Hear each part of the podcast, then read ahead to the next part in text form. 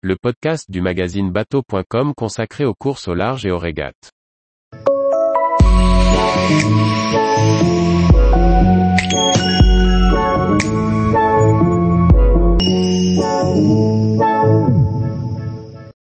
Paul Meillat, en IMOCA, l'entraînement se fait sur les courses.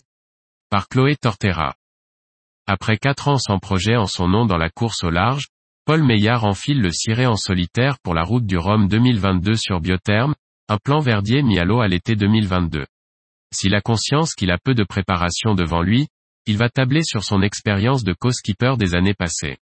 Après quelques années à travailler avec différents teams, tu reviens avec un projet en propre et un bateau de dernière génération. Comment est né ce partenariat? La première rencontre s'est déroulée en 2019 dans le cadre d'une recherche de mécènes, où Biotherm devenait partenaire d'Initiatives Océanes. En tant qu'ambassadeur pour Surfrider Foundation, j'étais présent. On s'est recontacté à l'été 2021 pour travailler sur un projet de Vendée Globe 2024. Peux-tu nous présenter Biotherm et expliquer ses caractéristiques principales? Pourquoi avoir choisi Guillaume Verdier pour la conception de ton bateau? L'été dernier, on a monté ce projet avec l'objectif et l'opportunité d'être au départ de la route du Rhum. J'ai toujours voulu faire un bateau avec Guillaume Verdier, depuis mes débuts avec SMA. On a eu l'opportunité de construire Biotherm dans les moules de Linked Out chez Persico Marine. C'était un challenge très compliqué. On a mis les premiers plis de carbone fin décembre 2021. Sachant qu'il y a 8 mois de construction derrière. On a dû faire un bateau simple pour que ça rentre dans les délais, ce qui me plaisait énormément. Le résultat est plutôt réussi. Les architectes veulent toujours innover, mais là, il fallait freiner. On a quand même réussi à changer les traves du bateau, les foiles, le puits de foile, les safrans et la casquette. Ça reste un bateau sister ship de Linked Out, assez proche d'Apivia. Ce sont des formes de coques très proches, sur lesquelles on a apporté quelques modifications. Quel bilan tires-tu de tes premières navigations et notamment du défi Azimut? On n'a pas coupé la ligne parce que le parcours pour l'équipage était compliqué, avec beaucoup de manœuvres. Mais sans winch, c'était difficile. C'était très positif. J'ai fait ma qualification. La mise en place d'un bateau neuf demande énormément de temps. Il ne reste plus que 15 jours avant le départ de la course. Il faut faire des compromis. Les premières sensations sont vraiment bonnes. C'est un bateau léger, bien équilibré, conforme à nos attentes. J'ai déjà réussi à faire de bonnes pointes pendant ma qualification. Tu as mis ton bateau à l'eau assez tardivement. Comment compenses-tu et comment tu t'entraînes en vue de la route du Rhum? Il ne faut pas rêver. On ne peut pas faire en deux mois la même chose qu'en quatre ans. L'expérience aide beaucoup dans ces situations, et je profite de mes expériences de navigation avec Sam Davis et Charlie Dalin.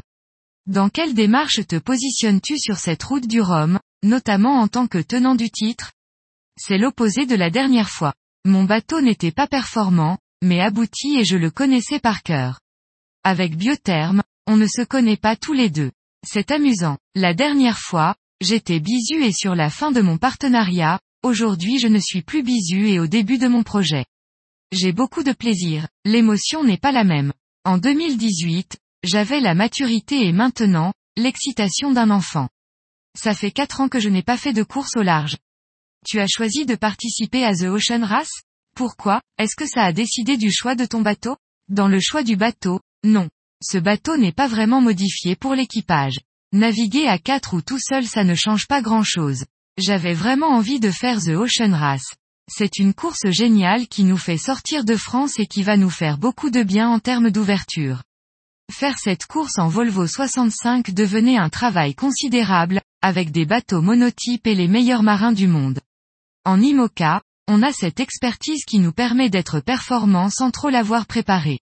C'est l'idée de l'intégrer dans notre programme. Quelles sont les différences entre un IMOCA pensé pour l'équipage et le solitaire? On n'a pas fait ce choix-là, car les règles de jeu sont les mêmes. Surtout si on reste sur des parcours au large. Ce serait différent en navigation côtière. On ne va pas optimiser un bateau pour gagner 15 secondes sur une prise de riz. Après la route du Rhum, la préparation va-t-elle concerner uniquement la navigation en équipage? Après le Rhum, il n'y a pas de programme, car le bateau rentre au chantier en Espagne et jusqu'au départ. L'entraînement, c'est la course. C'est aussi le programme de l'IMOCA. Sortir ces bateaux-là pour deux heures de navigation, on le fera peut-être dans deux ans, juste avant le vent des globes. Sur le début, chaque navigation est très précieuse. Tous les jours, retrouvez l'actualité nautique sur le site bateau.com. Et n'oubliez pas de laisser 5 étoiles sur votre logiciel de podcast.